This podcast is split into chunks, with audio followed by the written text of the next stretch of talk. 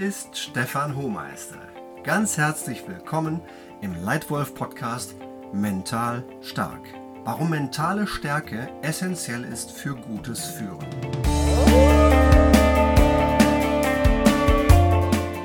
Ich freue mich riesig, dass du heute wieder hier dabei bist.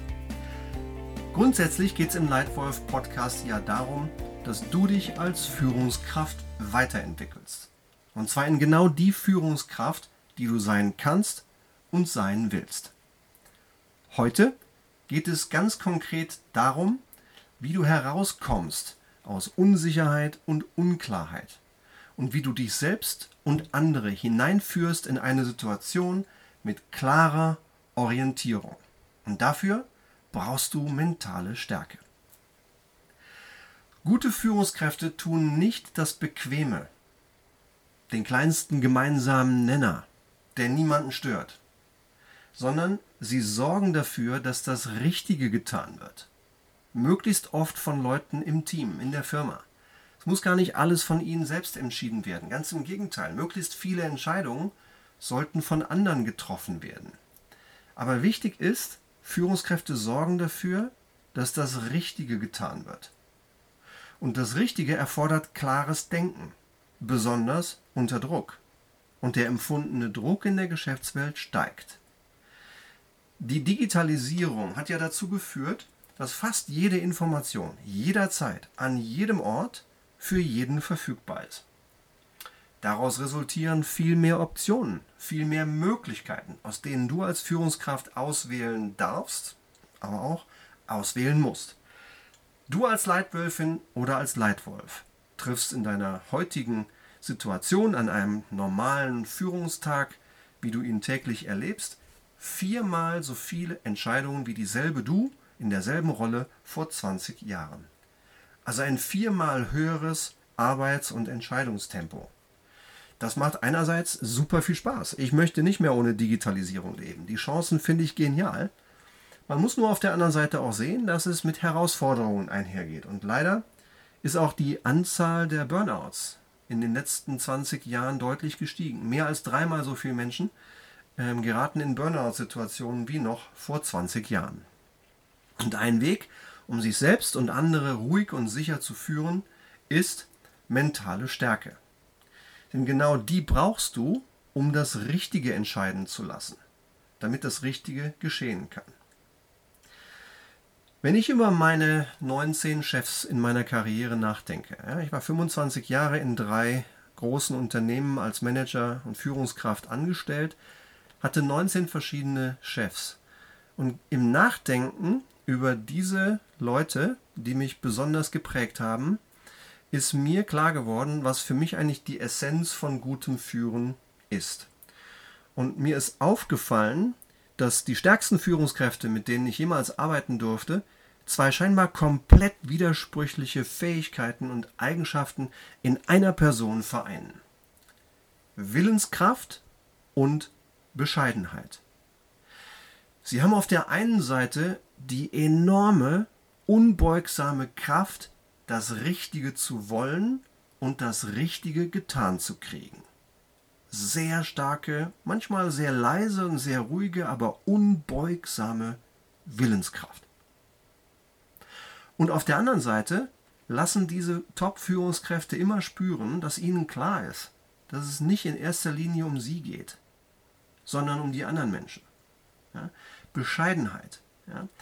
Die besten Chefs, für die ich gearbeitet habe, die haben mir auf eine unglaubliche Art und Weise oft das Gefühl gegeben, dass sie mir dienen und nicht ich ihnen.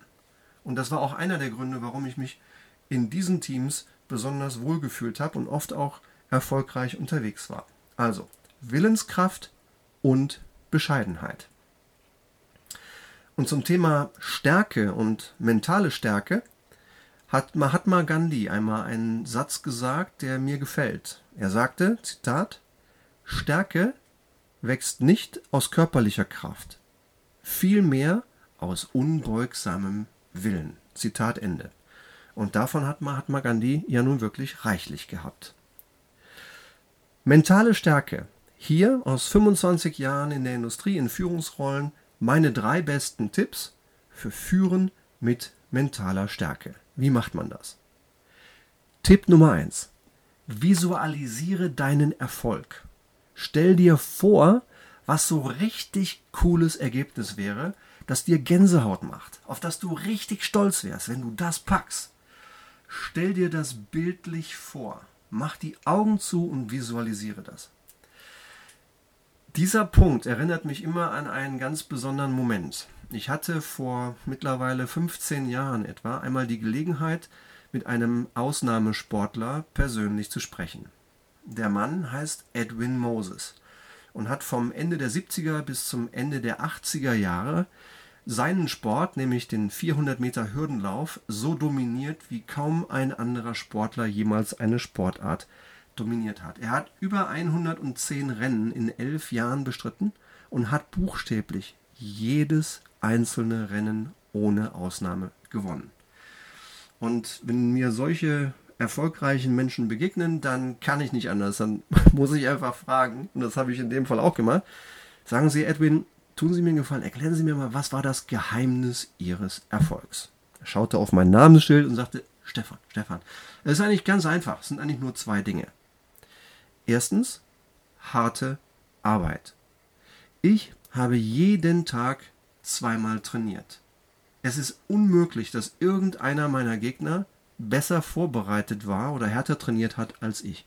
Ich habe jeden Tag mindestens zweimal trainiert.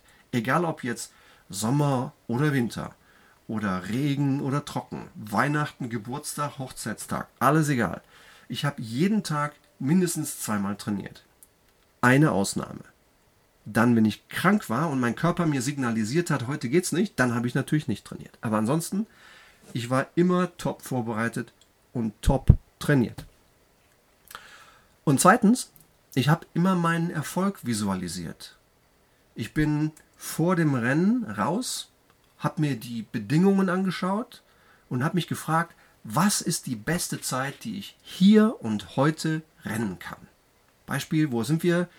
Wir sind in Mailand, es ist 13 Grad, wir haben leichten Regen und wir haben eine mittelharte Kunststoffbahn. Dann habe ich die Augen geschlossen, habe mir die Uhr vorgestellt, die in der Verlängerung der Zielgerade aufgebaut ist und unsere Zeit am Ende messen wird. 47,80. Das ist die Zeit, die beste Zeit, die ich heute Abend in der Lage bin zu laufen bei diesen Bedingungen. Und diese 47,80, die habe ich mir bildlich vorgestellt. Und vom Startschuss an, von dem Sekundenbruchteil an, in dem wir aus, der, aus den Blöcken rausgesprungen sind, bin ich nie gegen meine Gegner gelaufen, sondern immer gegen diese bestmögliche Zeit. Und dann war es halt so, dass ich meine Rennen immer gewonnen habe und meine Gegner geschlagen habe. Und als ich dann darüber nachdachte, im ersten Moment habe ich gedacht, das klang fast ein bisschen arrogant, was der Herr mir da sagte, aber in Wirklichkeit muss man ja anerkennen, es ist so gekommen. Er hat 113 Rennen über elf Jahre ohne Ausnahme immer und immer wieder nur gewonnen. Und anscheinend war dieses Visualisieren des Erfolgs für ihn eine große Hilfe, die ihn mental stark gemacht hat. Mein zweiter Tipp frag immer nach der besten Lösung. Im letzten Jahr habe ich mit über 300 Führungskräften arbeiten dürfen, ähm, auf allen Ebenen bis ganz nach oben. Und eine, ein häufig vorgetragener Entwicklungswunsch von CEOs und Vorstandsvorsitzenden lautet, Stefan, Herr Hohmeister, wir würden gerne Wege finden, wie wir unsere Führungskräfte dazu bringen, noch mehr Eigenverantwortung zu übernehmen als bisher. Und dann steigen wir natürlich erstmal ein und analysieren, woran liegt es denn, dass es nicht heute schon geschieht? Und es ist wie immer im Leben. Meistens tragen beide, der Vorgesetzte und der Mitarbeiter, ja, die Top-Führungskraft und das mittlere Management, zu dieser Situation bei. Probleme gibt es immer. Na klar. Ja, und Problemlösung ist ja als Führungskraft auch dein Job. Dafür wirst du ja hauptsächlich bezahlt. Aber wie hilfst du dir selbst? Und wie hilfst du anderen zu mentaler Stärke? Zum Beispiel durch konsequenten Lösungsfokus. Schwache Manager haben immer eine Ausrede. Starke Leader finden immer eine Lösung. Also, frag immer nach der besten Lösung. Wenn Menschen in deiner Organisation, in deinem Team zu dir kommen und ihre Probleme bei dir abladen, ohne irgendetwas vorzuschlagen, dann ist das meiner Meinung nach nicht richtig und auch nicht akzeptabel. Mitarbeiter, die mit mir gearbeitet haben, die haben gleich am Anfang von mir einfach ein paar Tipps bekommen. Wir haben gegenseitig geklärt, was wir voneinander erwarten. Und ich erwarte von niemandem, dass er perfekt ist. Die erste Lösung, die beste Lösung muss nicht perfekt sein. Aber ich habe immer zu den Leuten gesagt, tu mir bitte einen Gefallen. Auf deinen Projekten führst du. Ich bin dein Chef, also führ mich bitte. Und komm bitte nie mit einem Problem ohne Lösung. Mach mir immer deinen besten Vorschlag. Und diese Idee, dieser Grundsatz, ja, wenn Leute zu dir kommen, zu dir als Leitwölfin kommen, du bist die Vorgesetzte, und sie jammern über ihr Problem, dann sag ihnen einfach, vielen Dank, Problem verstanden, was ist dein bester Vorschlag? Damit erlaubst du den Menschen und damit erwartest du aber auch von Menschen, dass sie in Lösungsmodus gehen, dass sie ihre beste Lösung mutig auf den Tisch packen. Und das ist ein Weg, wie du dir selbst und anderen hilfst, mental stark zu sein. Also Tipp Nummer zwei, frag immer nach der besten Lösung. Und Tipp Nummer drei, Mut statt Fehlervermeidung. Niemand strebt Fehler an. Aber jeder macht Fehler, denn wir sind nun mal Menschen und keine Maschinen. Und ich finde es wichtig, dass man in Führungskulturen Fehler angstfrei erlaubt und aus ihnen lernt. Hat auch wieder eine, eine Studie von Google neulich belegt unter dem Stichwort Aristoteles hat Google herausgefunden, was macht Teams besonders erfolgreich. Und eines der Geheimnisse ist ein Gefühl, das Gefühl von psychologischer Sicherheit, dass man angstfrei Fehler machen darf und dazu stehen kann. Und in diesem Sinne Tipp für dich, verbreite diese Kultur um dich herum. Keiner macht Fehler gerne, aber jeder darf sie machen, solange wir daraus lernen. Denn in dem Jahr, in dem du keine Fehler mehr machst, machst du eventuell den größten Fehler von allen. Du bleibst stehen, du machst keinen Fortschritt, während sich die Welt um dich herum vielleicht schneller als je zuvor weiterentwickelt. Für Fortschritt und Entscheidungen brauchst du Mut. Dabei heißt Mut nicht, keine Angst zu haben. Im Gegenteil, die einzigen Menschen, die mir Angst machen, sind die, die keine Angst haben. Ja, jeder Mensch hat Angst. Auch gute Führungskräfte haben Angst. Nur gute Führungskräfte lassen nicht zu, dass ihre Angst sie davon abhält, das Richtige zu tun. Sie gehen trotzdem bewusst und ruhig den richtigen Weg nach vorne. Also trotz Angst das Richtige tun. Deswegen mein Tipp Nummer drei: Mut statt Fehlervermeidung. Auch das macht Menschen mental stark und erfolgreich. Zusammengefasst hier meine drei besten Tipps für dich für Führen mit mentaler Stärke. 1. Visualisiere deinen Erfolg. 2. Frag immer nach der besten Lösung. Und 3. Mut statt Fehlervermeidung. Möchtest du Tipps haben, zum Beispiel zu diesem Erwartungsgespräch, das ich genannt habe, dann melde dich gerne bei, bei mir. Ich dir, stelle dir das gerne zur Verfügung.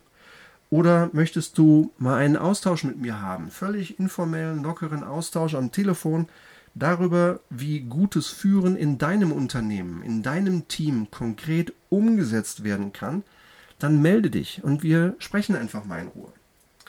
Möchtest du noch mehr Tipps zu gutem Führen? Dann abonniere diesen Nightwolf Podcast. Hier kommen regelmäßig jede Woche neue, konkrete Inhalte zu gutem Führen. Besuche auch gerne einen meiner kostenlosen Workshops oder eines meiner Leitwolf-Seminare. Vielen, vielen Dank für deine Aufmerksamkeit und für deine Zeit. Dein Leitwolf Stefan.